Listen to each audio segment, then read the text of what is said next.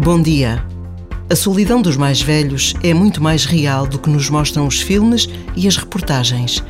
A solidão dos mais velhos acontece tantas vezes no prédio onde vivemos ou mesmo dentro das nossas famílias. Em tempo de férias, esta solidão ganha dimensões muito sérias.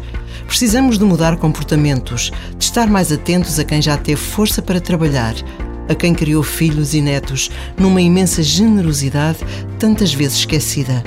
Por vezes, basta a pausa de um minuto para pedirmos a Deus que vele pelos nossos mais velhos.